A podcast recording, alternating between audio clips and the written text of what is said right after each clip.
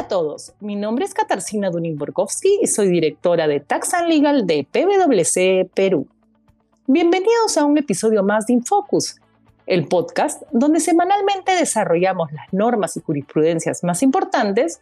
en materia tributaria y aduanera y también analizamos las normas legales y noticias más importantes y su impacto en las empresas.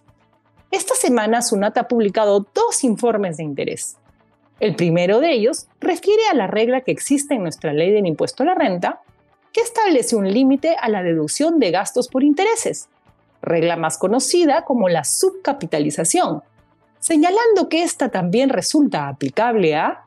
los gastos por intereses derivados de las operaciones de créditos efectuados con sujetos residentes o establecimientos permanentes situados en países o territorios no cooperantes o de baja o nula imposición, y también a los intereses que forman parte de las cuotas que paga el arrendatario de los contratos de arrendamiento financiero. No obstante, SUNAT señala que no aplica el límite de la subcapitalización al gasto del cedente en las operaciones de factoring sin recurso. Se entiende por factoring sin recurso como aquel en que la transferencia de crédito implica la transferencia del riesgo crediticio del deudor. Es importante tener en cuenta que la norma de la subcapitalización solo aplica a las empresas que tengan ingresos en el ejercicio mayores a 2.500 UITs, que equivalen en el 2021 a 11 millones de soles. En otro informe, SUNAT ha señalado que tratándose de una transferencia de crédito sin recurso, es decir, con transferencia de riesgo, que se configura mediante el endoso en propiedad de letras de cambio emitidas por las cuotas convenidas para el pago del precio por la enajenación de bienes efectuados a plazos mayores a un año,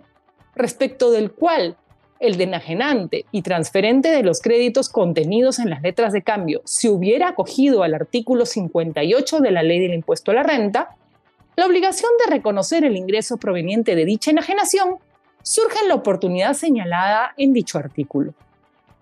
El artículo 58 de la Ley del Impuesto a la Renta señala que los ingresos provenientes de la enajenación de bienes a plazos, cuyas cuotas convenidas para el pago sean exigibles en un plazo mayor a un año computado a partir de la fecha de la enajenación,